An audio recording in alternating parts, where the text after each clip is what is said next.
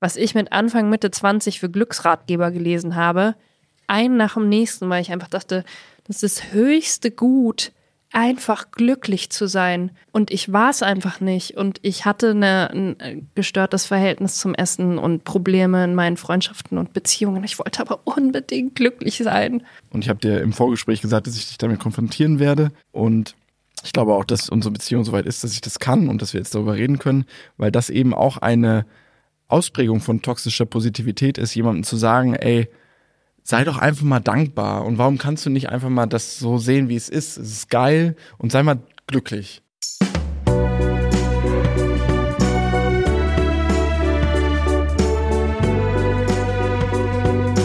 Family Feelings Mit Marie Nasemann und Sebastian Tigges.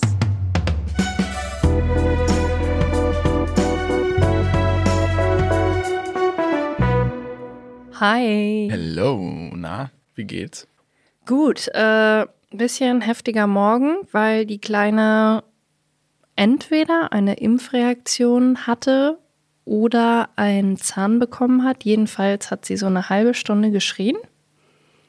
Hat sie noch nie gemacht. Nee, so lange echt noch nie. Es war echt Premiere und ich dachte, was ist denn jetzt los? Ich dachte, wir haben jetzt mal die schlimmste Phase mit den Kindern geschafft. Immer wieder für Überraschungen gut, die Kleinen. Ja. Kam es hier gerade, ich bin schon in der Aufnahmesituation. Äh, Also ich befinde mich äh, schon länger hier in diesen Räumlichkeiten. Dann kamst du relativ gestresst rein. Und ich dachte so, hä? Äh, Termine hattest du noch nicht? War erstmal so, okay, was ist jetzt los? Und dann hast du das erzählt. Und ähm, es ist tatsächlich so, dass wir das von unserem Sohn ja gewohnt sind schon fast, aber unsere Tochter war immer eher zurückhaltend, was solche Ausraster angeht. Bin ein bisschen froh, dass ich das nicht miterleben musste. Ja, Naja, Hat mir sehr leid getan, aber sie hat es durchgeschafft mit meiner Begleitung. heute mal wieder keine Kita, weil krank. Ja, oder Impfreaktion, ne? Also was es dann immer ist. Jetzt haben wir zwei Kinder und wir wissen immer noch nicht, was sie eigentlich haben. Irgendwas ist immer Ja. Mein Lieblingssatz. Ob es jetzt der Zahn ist oder die nächste Erkältung oder eine Impfreaktion, man weiß es nicht. Aber hey, ich finde es nicht so cool, dass du mit so einer negativen Grundstimmung startest. Also Ich wollte aber auch noch Motto was Positives erzählen. Good Vibes only. Hashtag Good Vibes Only. Ich war gerade noch bei der Osteopathie, was sehr cool war und sehr heilend. I'm blessed. Und danach bin ich über die Friedrichstraße gelaufen, die ja jetzt Fußgängerzone ist. Alter, das ist so geil. Ich habe mich auf einmal gefühlt wie in der Zukunft und dachte mir, oh, wie toll wäre das, wenn Innenstädte einfach nur so wären. Überall so schöne Holzgelegenheiten, äh, Holzsitzgelegenheiten, Leute, die da überall mit dem Fahrrad gefahren sind, mit einem kleinen Cityroller. Es war richtig entspannt, da lang zu laufen. Da dachte ich mir, okay, Friedrichstraße ist ein Ort, den habe ich bisher komplett gemieden. Vielleicht gehe ich da mal hin für einen kleinen Bummel.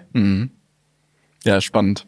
Äh, Hackischer Markt soll ja auch zur Fußgängerzone werden. Ja, und das ist einfach mit Kindern so toll, weil man traut sich ja auch diese Straßen eigentlich mit Kindern nie lang zu gehen, weil überall Lastwagen rumbrettern und man, also es ist viel zu laut und es war einfach so ruhig, diese ganze Straße. Es war so, hä, ist irgendwie, also so ein Gefühl wie Sonntag. Wie krass wäre das, wenn man irgendwann mit den Kids auf die Straße gehen könnte und nicht Todesangst ausstehen müsste. Ja. Ständige. Und dann habe ich auf mein Handy geguckt und habe einen Post gesehen von Jan Böbermann, der meinte, äh, Innenstädte wären quasi eine Auswirkung des Patriarchats, weil die darauf ausgelegt sind, dass Männer mit dem Auto zur Arbeit fahren. Und wenn man manchen Parteien glauben darf, dann ist das auch das Nonplusultra. Und dann soll das bitteschön auch so bleiben. Na gut, wir starten Insofern mal. bin ich eigentlich gut drauf. Ja, das ist schön.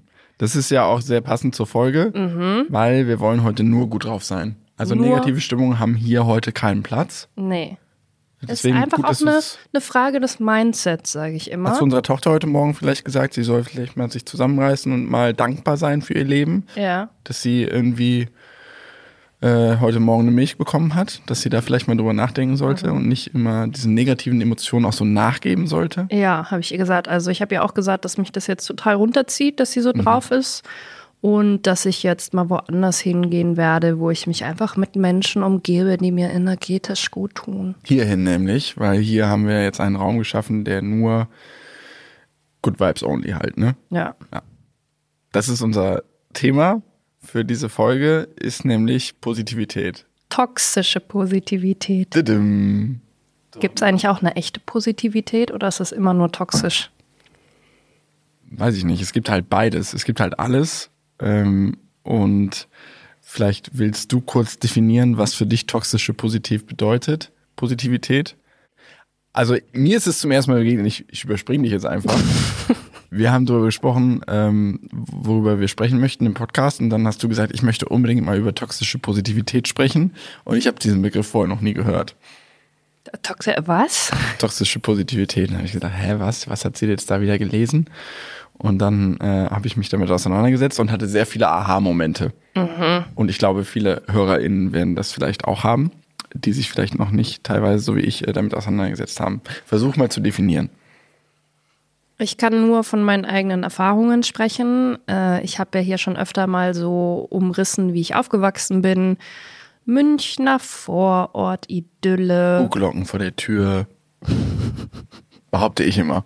Ja, Tür ja. waren wirklich nicht weit, aber es war auch stadtnah, total praktisch. Eigentlich nur sehr wohlhabende Familien, fast nur. Toll. Alle weiß, alle, alle in einer schönen eigenen Welt und man hat sich sehr auch dafür interessiert, was bei den Nachbarn so abgeht und es wurde einfach viel unter den Teppich gekehrt. Und sehr lange bin ich aufgewachsen mit dem Glauben, wir sind die perfekte Bilderbuchfamilie. Hast du das auch so reflektiert? Ich habe äh, was heißt reflektiert? Ich habe einfach gedacht, so wächst man auf mhm. und äh, wir sind eine richtig tolle Familie mit starkem Zusammenhalt.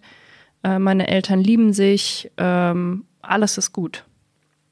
Bis dann irgendwann, als ich Nicht jugendlich war, war, alles komplett auseinandergekracht ist und ich mir dachte, what the fuck, in was für einer Soap, wirklich Soap, bin ich hier gerade, weil so viel Drama auf einmal hochkam. Und ich mir dachte, das muss sich ja irgendjemand ausgedacht haben. Das ist ja nicht, das ist jetzt nicht meine Familie, der das hier gerade passiert. Das kann ja nicht sein. Bei ja, meiner Familie passt ja alles. Ähm, ich war so 14, 15, als ich realisiert habe, dass mein Vater eine Affäre hat mhm. indem ich aus Versehen SMS in seinem Handy gelesen habe und wusste, meine Mutter kann noch keine SMS schreiben, also mu mussten diese SMS an eine andere Frau gehen. Klassiker. Und ich habe es aber erstmal ignoriert und mich einfach auf meine Sachen und meine Freundschaften und meine Liebesbeziehungen fokussiert. Ähm, habe das auch irgendwie ausgeblendet, was bestimmt auch nicht so gesund war. Und als ich 18 war, flog das dann alles auf und auseinander zwischen meinen Eltern. Und was hat das mit toxischer Positivität zu tun?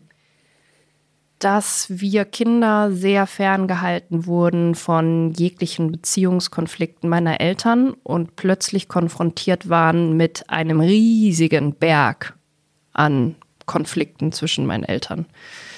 Meine Eltern haben immer hinter verschlossenen Türen gestritten, um irgendwie uns Kinder zu schützen. Also ich bin mir auch sicher, das haben sie jetzt nicht äh, mit böser ähm, Intention oder so gemacht. Sie dachten einfach, das Beste, wenn man die Kinder nicht mit Konflikten belastet und die einfach möglichst frei und glücklich aufwachsen. Aber wir Kinder oder zumindest ich habe schon sehr viel früher gespürt, dass zwischen meinen Eltern irgendwas nicht stimmt, dass mein Vater in einem anderen Zimmer schläft, meine Eltern nicht mehr in einem Bett schlafen, sich kaum küssen. Ähm, ja, einfach da Schwingungen sind, die nicht immer so positiv sind, wie man sich nach außen als Familie darstellt. Und auch als mein Vater schon lange die Affäre hatte, wurde noch ein großes Geburtstagsfest gefeiert, wo man als Happy Familie aufgetreten ist mit irgendwie Vorführungen und Reden und ja. Als das intern schon Thema war? Mm, das weiß ich nicht, wann was zwischen meinen Eltern schon Thema war aber zumindest mein Vater, sage ich mal, eigentlich nicht mehr so äh, involviert war in seine Beziehung zu meiner Mutter. Ja, und dann habe ich mir eigentlich schon relativ früh geschworen, mm, dass ich das mal anders machen will in meiner Familie, dass ich schon natürlich nicht die kind, meine Kinder belasten möchte, indem ich sie irgendwie ständig, ihnen ständig sage, was jetzt genau das Problem zwischen dir und mir ist oder so, aber schon ihnen beibringe, mit Konflikten umzugehen und dass Streiten okay ist und wie man aber streitet und wie man zu einer Lösung kommt und so. Also dieses, das wurde einfach alles ausgeklammert. Ja. Das habe ich einfach gar nicht gelernt und das hat dazu geführt, dass ich eben später in Beziehungen schon auch immer wollte, dass alles sehr positiv und harmonisch ist. Also bis heute, kannst du ja gleich aus deiner Sicht erzählen. Und sobald mal irgendwie ein Konflikt da ist, ich mich so überfordert damit fühle, dass ich denke, diese Beziehung macht keinen Sinn mehr. Das ist einfach so ein krasser Konflikt. Jetzt muss man sich trennen, weil da gibt es ja gar keinen Ausweg. Mhm. Ja, ich finde, dass sich das bei dir, also wenn ich es chronologisch betrachte, schon sehr früh geäußert hat, genau in dieser Form, dass du, wenn wir uns mal gestritten haben am Anfang unserer Beziehung, ähm, sofort quasi so ultimativ gesagt hat, nee, also das passt irgendwie nicht, wir müssen uns irgendwie, das mir auch so, das hast du nicht expressis verbis gesagt, aber du hast mir das Gefühl gegeben, dass es jetzt für dich so existenziell ist und ich war immer etwas überrascht, ähm, um nicht zu sagen schockiert, dass ich dich mit so Kleinigkeiten schon so aus der Fassung bringen kann. Ich weiß noch, ich habe zu einem sehr guten Freund damals gesagt, ähm, ich weiß nicht, ob diese Beziehung eine Zukunft hat, weil ich nicht glaube, dass Marie krisenfest ist. Und damit habe ich eigentlich umschrieben, was du mir vermittelt hast mit diesem, ja, mit diesem, mit dieser Wahrnehmung von Negativität, dass das für dich irgendwie ein Zeichen ist, dass alles irgendwie nicht funktioniert, mhm. dass du das gar nicht zulassen konntest, weil das nicht für dich zum Bild einer guten Beziehung gehört hat, dass eben auch es Streit gibt und ähm, es Themen gibt, wo man eben nicht zueinander passt oder zueinander findet. Du hattest irgendwie ein sehr großes Streben nach, nicht nur nach Harmonie, das hatte ich auch, aber auch das Gegenteil hast du gar nicht ertragen, mhm. beziehungsweise gar nicht akzeptiert, weil du hast gedacht, dann, dann passt es nicht, dann kann es nicht sein. Ja, ich bin auch sehr oft in früheren Beziehungen gegangen, wenn es mit den ersten Konflikten irgendwie, also wirklich tiefgreifenderen Konflikten losging dass er dann auch gesagt, also es war mir dann auch zu anstrengend teilweise. Mhm. Ich dachte, oh nee, das ist, sind so krasse Probleme, wie soll man die lösen? Ach, da gehe ich lieber und suche mir irgendwie was Neues, was dann wieder rosa-rot ist und nur Spaß macht und nur schön ist und nur harmonisch ist. Ja. Und dann hat ja unsere Beziehung einen relativ krassen Prozess hingelegt. Also in der Kürze der Zeit, in der wir zusammen sind, haben wir dann relativ viel zusammen erlebt, was uns ja zusammengeschweißt hat. Und wir beide sind ja äh, stark gewachsen daran. Und ich würde schon sagen, dass ich, also ich rede jetzt nur von dir, weil ich nicht von mir selbst sprechen möchte, was das angeht. Ich habe natürlich auch krasse Themen damit, dass sich bei dir dann ein, ein guter oder ein, ein, Prozess in Gang gesetzt hat und du das alles stark reflektiert hast und durch Paartherapie und Therapie äh, voll viel weitergekommen bist. Und ich habe aber mich, wie gesagt, ich habe zum ersten Mal von diesem Begriff gehört, toxische Positivität, und habe ich mich da mal reingelesen und habe währenddessen schon stark erkannt, dass du auch in den letzten ein, zwei Jahren äh, noch bei einem bestimmten Thema sehr stark dazu tendiert hast, ähm, negative Sachen eben nicht zuzulassen. Mhm. Und das habe ich währenddessen gar nicht äh, reflektiert. Und zwar geht es konkret darum, dass äh, in der in der Zeit, also seitdem wir Eltern sind und sich bei mir depressive Phasen wieder verstärkt äh, aneinandergereiht haben, ähm, das hast du alles gut begleitet und auch echt krass so ähm, abgefedert zum Teil und mich aufgefangen. Aber bei einem Thema hast du das nicht so ähm, stark hinbekommen. Und zwar, wenn ich irgendwie, als wir das Haus gekauft haben und so, und ich noch wochenlang darüber gemeckert habe, dass mir die Einrichtung nicht gefällt und jetzt auch in Südafrika ähm, ich habe grundsätzlich eine starke Tendenz, äh, mich auf negative Sachen zu stürzen, aber in diesen Phasen, wo es mir nicht so gut geht, fällt es mir unfassbar schwer, andere Sachen zu sehen als das Negative. Mhm. Und ähm, als wir das Haus gekauft haben, dann habe ich lange gesagt, oh, die Einrichtung irgendwie ist das scheiße und so. In Südafrika habe ich äh, an diesem wunderschönen Haus, was wir gemietet haben, viel ausgesetzt zu haben. Und du hast dann häufig gesagt, sag mal, irgendwie geht's noch, sei mal dankbar. Wir sind irgendwie krass privilegiert, wir haben zwei gesunde Kinder, wir ähm, verdienen gutes Geld, wir sind freiberuflich, wir haben so viel Freiheiten und trotzdem fallen dir immer noch Sachen auf, die du scheiße findest. Und ich habe das immer angenommen und habe dann immer angefangen, mich selbst zu hinterfragen. Habe gesagt, ja, warum gelingt mir das eigentlich nicht? Und mir war zwar klar, dass das auch mit äh, den depressiven Phasen zusammenhängt, aber mir war nie so richtig, ähm, was natürlich auch damit wiederum zusammenhängt, mir war nie klar, dass du da vielleicht auch etwas tust, was nicht unbedingt heilsam ist. Mhm. Und es ist mir jetzt klar geworden, dass das auch viel mit toxischer Positivität zusammenhing und hängt, was du wahrscheinlich auch nicht reflektiert hast. Und ich habe dir im Vorgespräch gesagt, dass ich dich damit konfrontieren werde. Mhm. Und ich glaube auch, dass unsere Beziehung soweit ist, dass ich das kann und dass wir jetzt darüber reden können, weil das eben auch eine Ausprägung von toxischer Positivität ist, jemandem zu sagen, ey, sei doch einfach mal dankbar und warum kannst du nicht einfach mal das so sehen, wie es ist? Es ist geil und sei mal glücklich. Und dass das gar nichts bringt, nämlich das Gegenteil bewirkt und das ist das Interessante, was ich gelesen habe, dass toxische Positivität, man könnte ja sagen, ja wieso?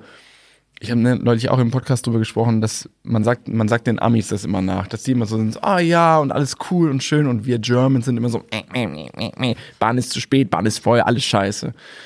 Und das ähm, war neulich in einem Podcast, wo ich zu Gast war, auch Thema, wo ich gesagt habe, ja, aber das ist doch vielleicht auch was Cooles, dass man immer eher sagt, ja, natürlich ist nicht alles geil, aber das ist zum Beispiel schön, dass man sich eher darauf konzentriert, was positiv ist.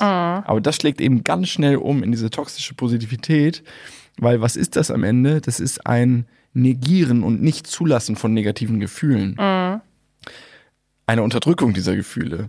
Und das wiederum hat den Effekt, dass die noch stärker da sind und immer weiter wachsen. Weil wenn man Gefühle wegdrückt, das werden viele HörerInnen äh, vielleicht aus eigener Erfahrung kennen, hat das nicht den Effekt, dass sie weg sind. Die wachsen einfach weiter und noch stärker, als sie so wachsen würden. Ja. Ja? Voll. Ähm, das hängt ja auch wieder mit so einer Differenzierung zusammen. Ne? Also wenn ich irgendwie durch meine Sozialisierung, meine Familie gewohnt bin, dass immer alle irgendwie gut drauf sind, komme ich halt damit nicht klar, wenn ich jemanden an meiner Seite habe, der immer das Negative sieht oder immer an allem was zu meckern oder auszusetzen hat. Wenn ich mich davon aber differenzieren würde und sagen würde, okay, ich selber, ich möchte glücklich sein und mir gelingt es durch Dankbarkeit und das lebe ich jetzt und ich schaffe es, mich eben nicht davon runterziehen zu lassen, wie deine Gefühle sind, dann kannst du die ja auch viel mehr ausleben. Ist natürlich leichter gesagt als getan, ne? Ja. Und das muss man natürlich auch beleuchten, deine Seite. Wenn ich da, wir sind in Südafrika, ein wunderschönes Haus, ähm, Wetter ist geil und ich mecker irgendwie an der Verarbeitung der Fußleisten rum, ist es natürlich für dich auch schwer zu ertragen. Ja. Das, das sehe ich ja auch. Ja. Aber es bringt halt leider gar nichts, wenn du mir sagst, come on, sei mal ein bisschen dankbarer. Ja. Das bringt einfach nichts. Ja. Weil dann habe ich einfach das Gefühl, diese Gefühle dürfen nicht da sein, ich darf sie jetzt nicht mehr äußern und gerate noch mehr in so einen Strudel von Negativität. Ich finde, es gibt ja, also es gibt die toxische Positivität und das finde ich auch ganz interessant. Ähm, ich will jetzt nicht alle AmerikanerInnen in so eine Schublade stecken, aber das war auf jeden Fall auch was, was mir, als ich länger dort war, auf den Keks gegangen ist, dass immer alle immer nur sagen, wie happy sie sind und wie toll und alle sehen geil aus und ich liebe dein Outfit und ich liebe deine Schuhe und so. Ich mir dachte, liebst du meine Schuhe wirklich oder sagst du es jetzt einfach nur so aus Höflichkeit? Und ich finde aber wirklich, dass es bei den Deutschen so eine toxische Negativität gibt und die ist uns aufgefallen, als wir zurückgeflogen sind von Kapstadt und zum ersten Mal so am Flughafen wieder unter vielen Germans waren. Und weißt du noch, da saßen zwei ältere Pärchen neben uns und die haben einfach eine Stunde nur sich das Maul zerrissen über was jetzt irgendwie alles scheiße war im Urlaub oder was irgendwie alles nicht klappt oder wie kompliziert alles am Flughafen war und so. Und dann haben wir da beide so mit halbem Ohr zugehört und waren so, oh, so dürfen wir echt nicht werden im Alter. Na, man hat ja auch häufig das Gefühl, auch bei einem selbst, ich zumindest bei mir selbst beobachte, dass, dass es viel einfacher ist, mit Leuten ins Gespräch zu kommen, vielleicht auch mit Leuten, mit denen man sonst irgendwie unangenehme Gesprächspausen hat, wenn man einfach anfängt abzulästern. Entweder über die Deutsche Bahn oder über andere Leute oder über das eigene Leben. Alle nicken immer nur und sagen, ja, das stimmt, das ist ja echt furchtbar. Und es ist irgendwie, fällt es in meiner Wahrnehmung vielen Leuten, die ich kenne, viel leichter darüber eine Brücke zu bauen zu GesprächspartnerInnen durch Negativität. Anstatt sich jetzt mal hinzusetzen und zu sagen, boah, also in dem konkreten Beispiel, die haben irgendwie über die Anreise gelästert und wie schlimm das war mit der Flugverspätung und bla und Service. Und anstatt zu sagen, Flug war echt anstrengend, aber dann war irgendwie, dann war echt geil. Oder Mhm. dann war es echt super und das war super und das hat uns gut gefallen und da ist irgendwie mein Herz aufgegangen und da hat mich jemand berührt oder so. Das sind ja irgendwie keine Themen, über die man, zumindest in meiner Wahrnehmung, klassischerweise Brücken baut in Gesprächssituationen. Mhm. Was weird ist. Ja, und das wurde uns ja schon auch oft vorgeworfen, dass wir immer so negativ sind im Podcast und so. Und uns fällt es ja schon auch selber schwer, hier über positive Momente zu sprechen und so.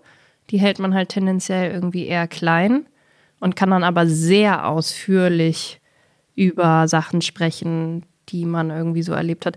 Also ich verstehe, dass du das bei mir siehst mit der toxischen Positivität und das, also dieses unbedingte Harmoniebedürfnis habe ich auf jeden Fall. Und es fällt mir schwer, das einfach so stehen zu lassen, wenn jemand anderes irgendwie seine Struggles gerade hat und so und da nicht auch das verändern zu wollen. Aber grundsätzlich hab, haben wir zumindest, glaube ich, eher ein Problem mit der toxischen Negativität. So, was natürlich auch wieder mit Depressionen und so zusammenhängt. Dass man immer eher sich auf das fokussiert, was irgendwie nicht gut läuft und so. Dass wir schon beide uns gegenseitig ja auch probieren, da rauszuziehen und zu sagen, guck mal, aber das ist doch eigentlich jetzt echt voll toll, dass wir das mal geschafft haben und schau mal, wie sich unser Kind irgendwie hier entwickelt hat und wie viel besser das jetzt geht als noch vor einem halben Jahr und so. Das ist ein richtiger Kraftakt, ne? Den du viel häufiger gehst als ich, dass du das mal sagst, ja, denk mal drüber nach, wie, wie das noch vom Jahr war und wie es jetzt ist. Und ich muss dann immer, meine Reaktion ist häufig, ja, stimmt, hast recht. Und ich muss mich richtig zwingen, dann, dann da so gedanklich reinzugehen und zu sagen, boah, ja, voll schön, du hast recht. Das ist richtig, richtig schön. Ich tendiere dann da ganz schnell dazu, das so abzuhaken. Es ist jetzt so, ich habe mich ein Jahr lang über einen gewissen Sachverhalt abgefuckt, dann ist es besser geworden, Thema weg, Thema erledigt. Anstatt zu sagen, hey, wir feiern das jetzt, auch wenn es nur symbolisch ist. Und sich selber auch mal auf die Schulter zu klopfen und so. Das haben wir beide nicht so gelernt, glaube ich. Und ich habe jetzt nur von dir oder aus meiner Warte gesprochen, aber mir fällt es ja auch unglaublich schwer, wenn du mal so einen Downer hast oder so eine Down-Phase. Da, ich beziehe das ja dann alles auf mich. Ja. Das ist ja auch eine Form von toxischer Positivität. Ich will ja dann auch, dass es dir gut geht und so. Ich will das dann erzwingen durch mein Zutun, durch mein Handeln, weil ich denke, ich kann das irgendwie steuern. Aber zeitgleich verlange ich ja auch von dir, dass du mal bessere Laune hast. Also ich mache das ja genauso wie du, nur auf einem anderen Level oder auf einem anderen Niveau oder auf einer anderen Ebene.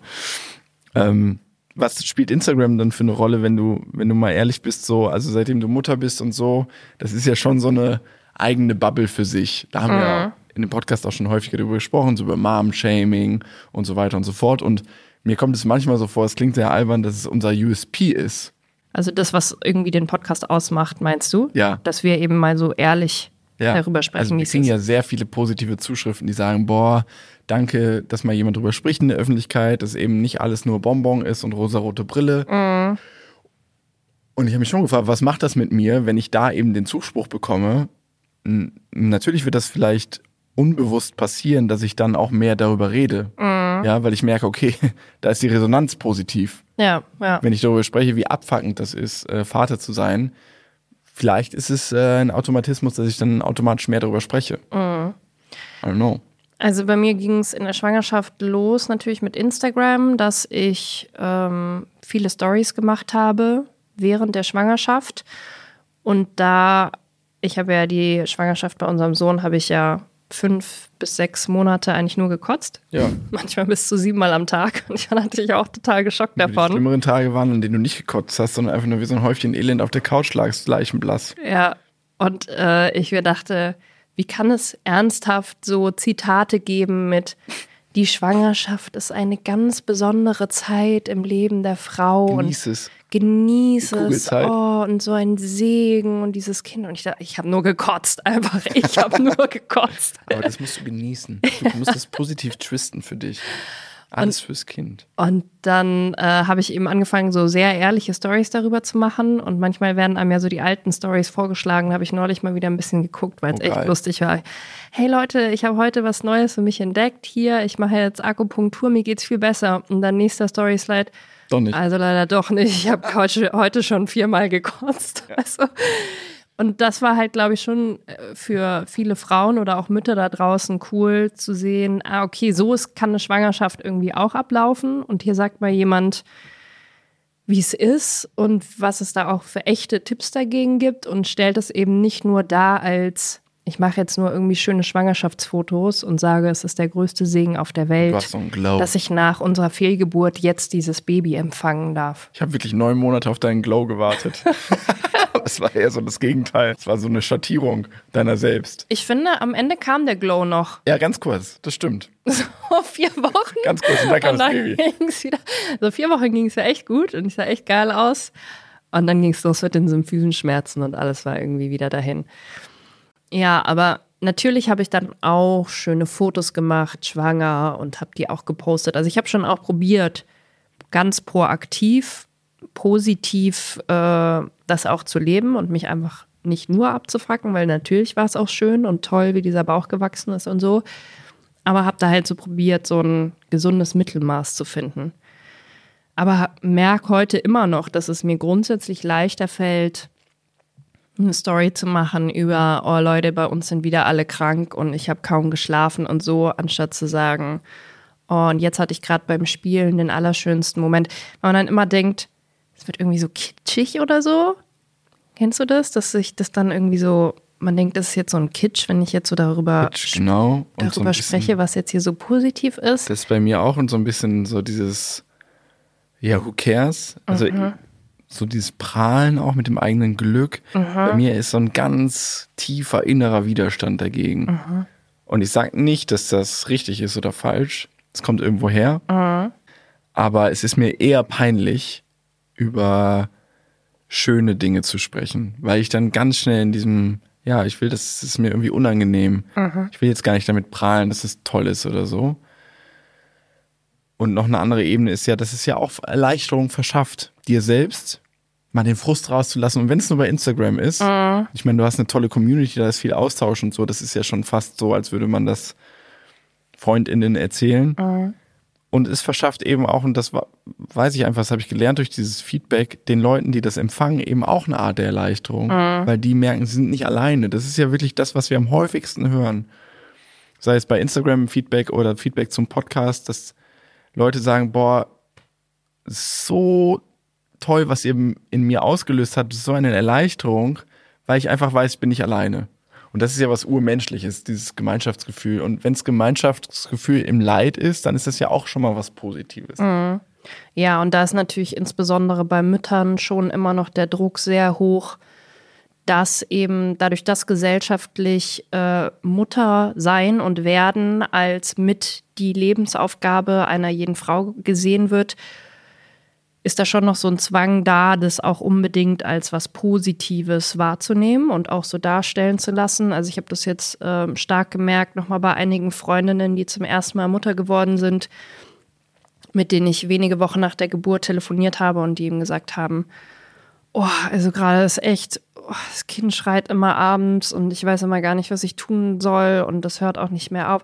Aber es ist, aber sonst ist es wunderschön und ich habe auch totales Glück und sonst ist das Kind eigentlich auch ganz unkompliziert, aber manch, also wo ich so gemerkt habe, ist es immer gleich so eine Rechtfertigung dahinter, das doch immer alles noch positiv darstellen zu müssen. Und das finde ich, ist schon toxische Positivität oder Frauen bei äh, Instagram, die ich kenne, die dann halt auch mal äh, Me-Time, Urlaub, also alleine verreisen und dann schon während der Reise ständig Stories darüber machen, wie sehr sie die Kinder vermissen und so. Ich denke, es ist auch okay, dass du einfach mal Die Kinder nicht vermisst, sondern dich auf dich konzentrierst und das, also das Ja. magst. Du bist keine bessere Mutter, wenn du ständig kommunizierst, wie sehr du deine Kinder vermisst und dass du dich so krass wieder auf die Kinder freust und die Kinder wieder zu sehen, war das Größte auf der Welt und so.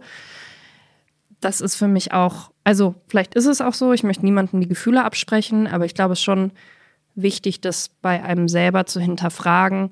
Fühle ich das jetzt wirklich oder kommuniziere ich jetzt gerade irgendwas nach außen, wo ich einfach denke, das wird von mir erwartet? um dieses Bild zu vermitteln. Meinst du, das ist was Spezifisches, was eher Mütter betrifft? Oder weil ich erlebe das ja auch im Privaten und im Kleinen.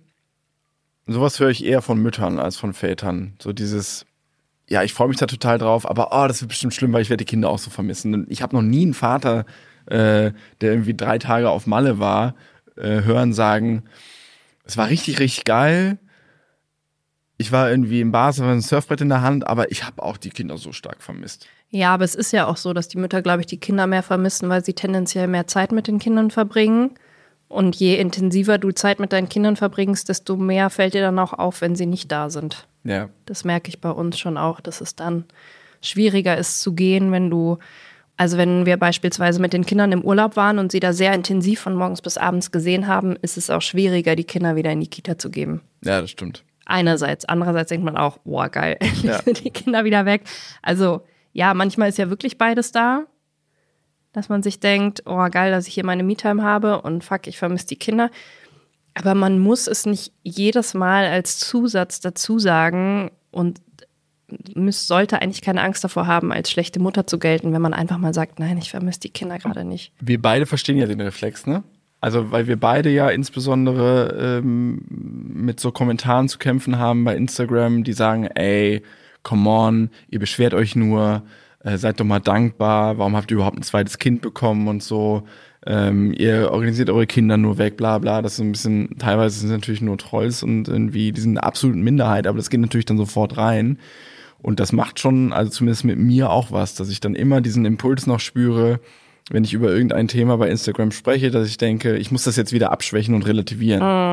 Wenn ich irgendwie sage, ja, Mama-Phase ist scheiße, aber ich liebe meine Kinder. Aber Ja. oh, ich liebe sie so und das ist die erfüllen. Oder wenn ich sage, Vaterschaft ist echt fucking anstrengender Job, aber es ist auch total erfüllend und ich liebe die so und die geben so viel zurück. Ja. Also, Ja, das ist irgendwie bescheuert. Auf der anderen Seite ist es ja auch so. Ne? Ja, klar. Also man will ja dann schon auch, dass die positiven Seiten irgendwo aber da, rüberkommen. darum geht es ja dann nicht. Wenn ich ein Thema platzieren möchte, was vielleicht Ja. eher negativ ist, dann Ja. muss ich das ja nicht wieder abschwächen. Nee, nee. Es sollte ja, also was heißt selbstverständlich? Es gibt natürlich Eltern, die ihre Kinder nicht lieben aus irgendeinem Grund. Das ist ja auch vollkommen okay. Aber warum muss ich das dann noch dazu sagen? ja, ja. Das, ich verspüre diesen Druck ja nur, weil ich irgendwie einen Rechtfertigungsdruck verspüre von den paar wenigen Leuten, die uns vorwerfen, wir würden unsere Kinder nicht lieben und so. Ja, also das ist auf jeden Fall auch Social Media, weil ich finde auch so toll es ist, dass jetzt äh, auf Instagram auch über mentale Gesundheitsthemen gesprochen werden, InfluencerInnen öffentlich sagen, dass sie von der Magersucht betroffen waren oder was auch immer. Das ist toll, aber ich finde, es wird immer noch auf Instagram so dargestellt. Also es wird erst kommuniziert, wenn ich das Problem eigentlich überwunden habe und dann so ein bisschen als Heldengeschichte dargestellt. So Hybris. Ja. ähm, ja, ich hatte hier ein ganz schlimmes Ding und dann habe ich jetzt irgendwie Therapie gemacht und jetzt geht's mir irgendwie voll gut und das war eine dunkle Phase in meinem Leben und die habe ich jetzt überwunden und so. Und das denke ich mir, ist das auch schon toxische Positivität, wenn man jetzt unbedingt auch aus jedem Verlust oder jedem, jeder depressiven Phase oder so gestärkt und noch besser und toller hervorgehen muss? Ich meine, es gibt sicherlich auch wenn man jetzt beispielsweise Menschen verliert, der einem nahesteht, dann ist es auch einfach mal nur Scheiße. Und man muss nicht dann da auch noch wieder was Positives für sich gelernt haben oder so. Wie heißt dieser englische Spruch, what, what doesn't kill you makes you stronger oder so. Nee, also manchmal killt einen auch irgendwas, glaube ich, und macht einen auch nicht unbedingt stärker. Und das sich immer mal wieder zu vergegenwärtigen, dass man eigentlich niemandem schuldig ist, dass man jetzt irgendwie auch auf der ewigen Suche nach dem eigenen Glück ist. Oh, was ich mit Anfang, Mitte 20 für Glücksratgeber gelesen habe, ein nach dem nächsten, weil ich einfach dachte, das ist das höchste Gut, einfach glücklich zu sein.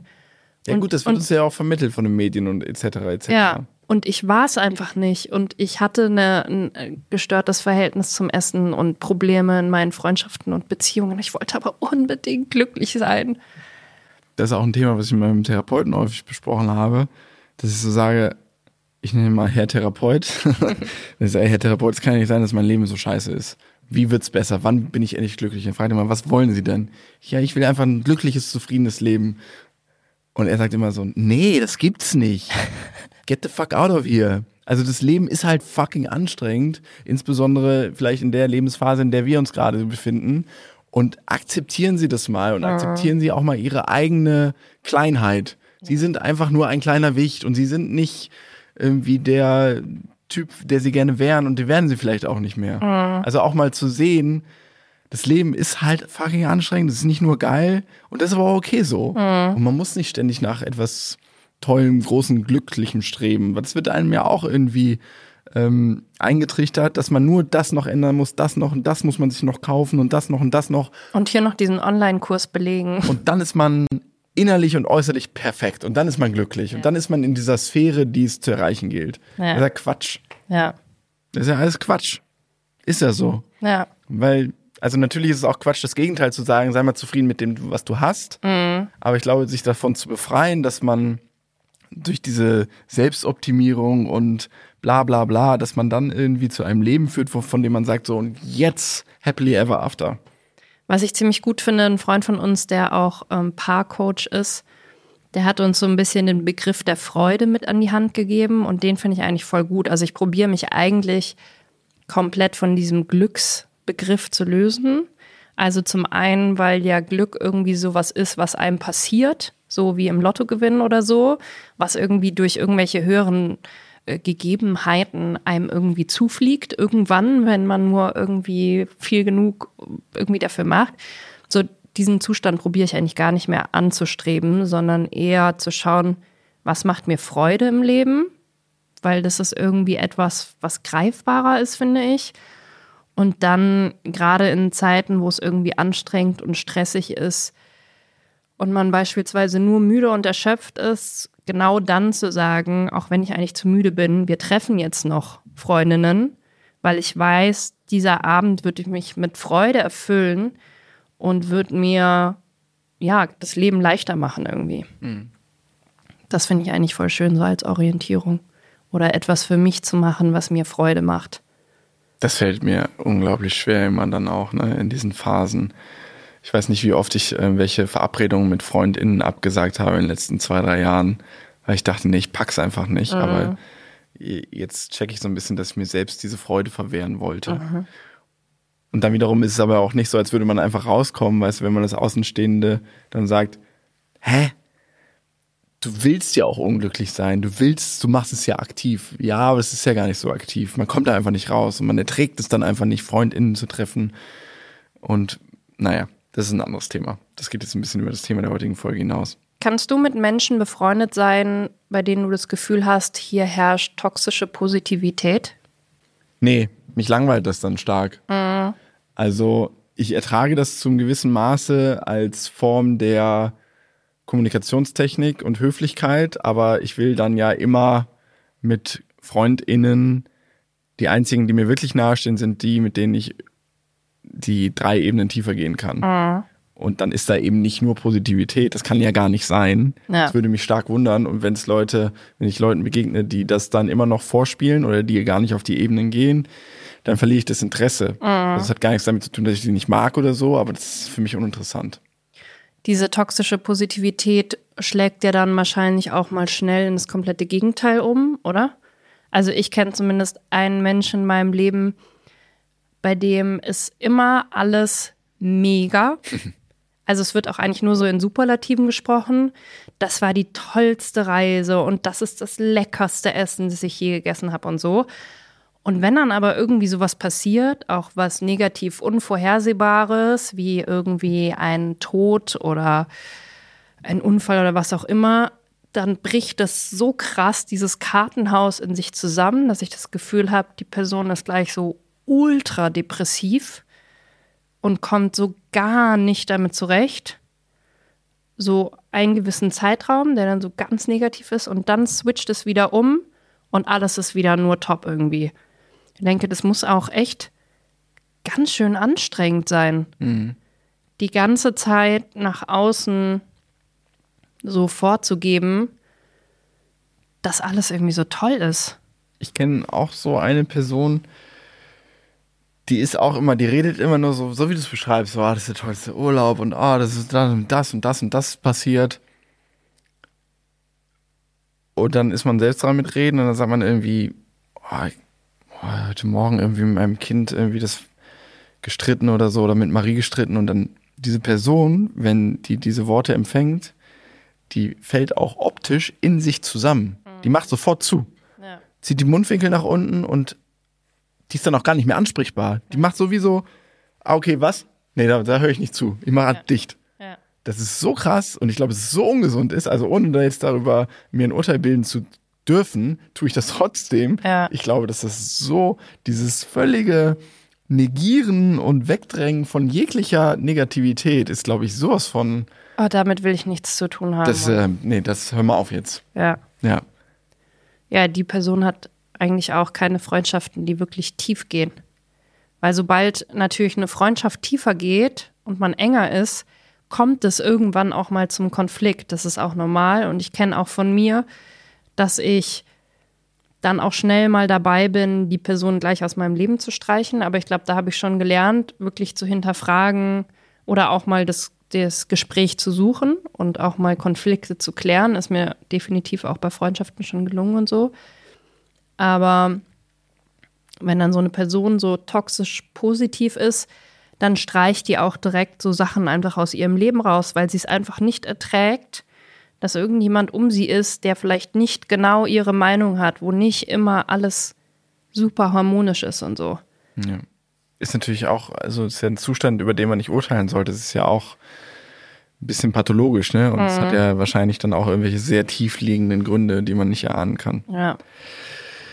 Naja, ich glaube, wir können noch sehr viel über dieses Thema sprechen, weil uns das wirklich in allen oder vielen Bereichen unseres Lebens begleitet und, ähm, und auch selbst äh, in sehr, sehr großer Ausprägung betrifft. Ah, eine Sache wollte ich noch sagen. Jetzt haben wir über Freundschaften gesprochen, über Beziehungen. Und ich finde bei Kindern, ich finde auch, dass Kindern tendenziell Kinder sind auch, toxisch positiv. ja, denen werden negative Gefühle nicht so zugestanden. das stimmt. Ja. Also äh, beispielsweise, die kriegen, haben irgendwie Geburtstag oder so. Und es herrscht dann schon so eine allgemeine Erwartungshaltung von allen Erwachsenen, dass dieses Kind sich jetzt auf jeden Fall zu freuen hat und gut drauf sein muss und sich über alle Geschenke freuen muss und so. Ich weiß noch, dass ich das als Kind als Druck empfunden habe an Weihnachten, dass ich immer so wahnsinnig glücklich und dankbar sein muss für alles Ja. und sonst die Stimmung richtig schlecht ist. Aber ich war nicht immer so happy mit meinen Geschenken und so. Aber ich durfte also bloß kein Wort darüber verlieren. Wenn man so beobachtet wird beim Geschenke auspacken. Ja. Äh, Und es ist für mich auch auf jeden Fall toxisch positiv, wenn ein Kind hinfällt und ein Erwachsener kommt und sagt, alles gut, Alles alles, gut. gut. ist nichts passiert. Ist ja so der totale Standardspruch, ne, den man immer hört. Und ich mir denke, das Kind ist gerade hingefallen. hat's wehgetan. hat sich, hat sich vielleicht auch nicht wehgetan, sondern nur erschrocken, aber es ist nicht alles gut. Und, oder hier, ich kaufe dir jetzt ein Eis und du müsst jetzt happy darüber sein, dass du dieses Eis hast und es hat dir jetzt auch zu schmecken. Und wenn dem Kind, wenn das Kind dann auf einmal das Eis nicht essen will, bricht für manche Erwachsene so eine Welt zusammen. So, hey, ist doch ein Kind. Ein Kind muss doch Eis mögen. Wie kann es sein, dass das Kind jetzt gerade keinen Bock hat, dieses Eis zu essen oder so? Also bei Kindern sind neg negative Emotionen ja immer nicht akzeptiert. Also genau das, was du sagst. Also wenn ein Kind negative Emotionen zeigt, ist es nicht brav. Ist Ja. es nicht unkompliziert. Ja. Und was es alles für Attribute gibt für gute Kinder in Anführungsstrichen. Ähm, gute Kinder sind ja Kinder, die einfach nichts sagen und sich nur freuen, wenn Erwachsene irgendwas machen, worüber sie sich zu freuen haben. Ja. Das sind ja in unserer Gesellschaft häufig in unserer Wahrnehmung, das sind ja gute Kinder. Ja. Und ein bisschen schwierige Kinder oder, oder komplizierte Kinder sind ja Kinder, die ihre negativen Emotionen zeigen. Die Theater machen. Ich glaube mittlerweile, dass das die äh, glücklichen Kinder werden können oder die glücklicheren Erwachsenen, wenn die äh, eben auch Raum haben für negative Emotionen. Ich finde das richtig geil, wenn unsere Kinder sich irgendwie jetzt schon in dem Alter trauen, auch so was gegen uns zu sagen. Also Beispiel neulich habe ich äh, zum Einschlafen angefangen, für die Kinder zu summen. Und unser Sohn hat sofort gesagt, hör auf, Mama. Hör auf! hör auf. Und man könnte ja dann so als Mutter irgendwie sich so angegriffen fühlen, dass das Kind jetzt nicht gerne hört, wie man summt und man fand es doch selber schön und warum findet jetzt das eigene Kind nicht schön, bla. Aber ich habe mich halt nur gefreut und war so geil, geil, dass er sich traut, mir zu sagen, dass der halt einfach keinen Bock hat, dass ich ihm gerade was vorsinge. Ja. Und ich hoffe einfach total, dass unsere Kinder sich das bewahren und nie das Gefühl haben, sie müssten irgendwie negative Kommentare zurückhalten für eine allgemeine Harmonie. Ja. Alles gut hast du gesagt, ne? Wenn man ein Kind aufhebt und sagt, alles gut, das ist ein gutes Stichwort. Weil ich sage jetzt immer zur Begrüßung seit einiger Zeit, ich weiß gar nicht wie lange, sage ich immer, hi, na, alles gut. Und das ist ja eine Pervertierung quasi von, wie geht's dir? Worauf ja als Antwort, das ist ja Code, erwartet wird gut. Ja. Und wenn ich aber nicht, wie geht's dir, frage zur Begrüßung, sondern alles gut, dann, das ist ja nochmal ein Next Level. Weil Man könnte natürlich ja noch, auch Nein sagen. Natürlich, aber das lässt ja noch weniger eine negative Antwort zu. Ja. Alles gut? Fragezeichen? Ja? Ausrufezeichen? So, ich will eigentlich gar nicht wirklich wissen, wie es dir geht, sondern ich will nur, dass einfach alles gut ist. Und dann mal als Antwort, nee. Bei, bei, bei Weiben nicht alles gut. Das Ich mag geil. das richtig gerne, wenn Leute mir auf ein Wie geht's dir ehrlich antworten. Ja, ich habe das aber mal probiert und die Leute kommen nicht drauf klar. Wie geht's dir? Ja, geht's so. Boah, echt viel müde und so. Und die Leute alle so, oh, oh nee. Was soll das jetzt der mit seiner Eine Enttäuschung. Stimmung? Eine Enttäuschung. Das Ja. ist ja perfektes Beispiel für toxische Positivität. Ja, Natürlich sind die da darauf auch nicht vorbereitet und denken dann, oh Gott, ja, die denken natürlich nicht per se, wie anstrengend, dass du jetzt sagst, nicht alles gut. Aber es aber ist es ist ja auch, was anderes als das, was man erwartet, ja, und als Antwort zu kriegen. das ist natürlich erstmal negativ. ja.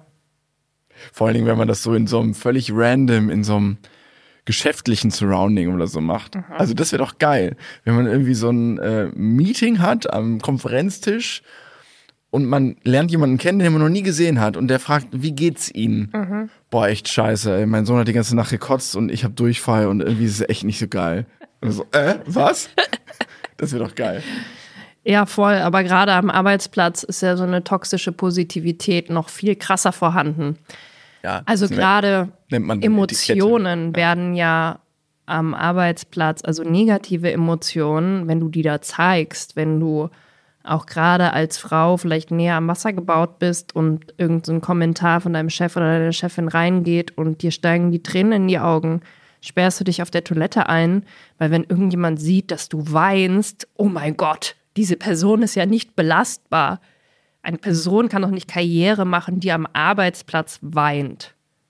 Womöglich ist sie jetzt auch noch schwanger. Hormonchaos. Hormonchaos. Ja, das ist ja das Bild. Also da muss ja auch immer alles geil sein. Ja, geil, alles super. Ja, alles Geil. top bei mir, alles in allerbesten Zustand. Easy, kein Problem. Nee, läuft nicht so gut. Auftragslage gerade richtig schlecht. Ich habe echt finanzielle Sorgen. Okay. Tschüss. Es wäre toll, wenn Sie mit mir arbeiten könnten, denn bei mir läuft es gerade gar nicht.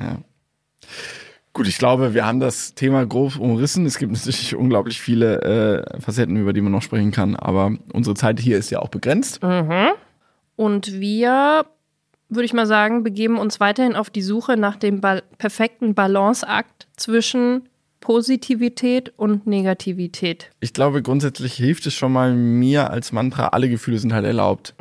Und also Gefühle zu unterdrücken, nur weil sie unangenehm sind, ist schon mal schlecht. Ja, aber, Aber- gleichzeitig Versuchen, selber zu meinen, man ist das Gefühl, richtig. sondern sich auch mal drüber zu stellen und zu sagen, ah, jetzt kommen wieder die und die Gefühle, muss ich denen jetzt immer Raum geben? Oder reicht es vielleicht, ich gebe ihnen eine Minute Raum und dann kann ich sie vielleicht loslassen? Hast du eigentlich auch das Gefühl, dass es eigentlich voll leicht ist? Oder denke ich das jetzt nur, weil ich schon länger in Therapie bin? Manchmal, wenn jetzt so negative Gefühlswellen kommen, vielleicht ist auch die depressive Phase vorbei, dann denke ich, hey, warum hast du es vorher nicht gemacht?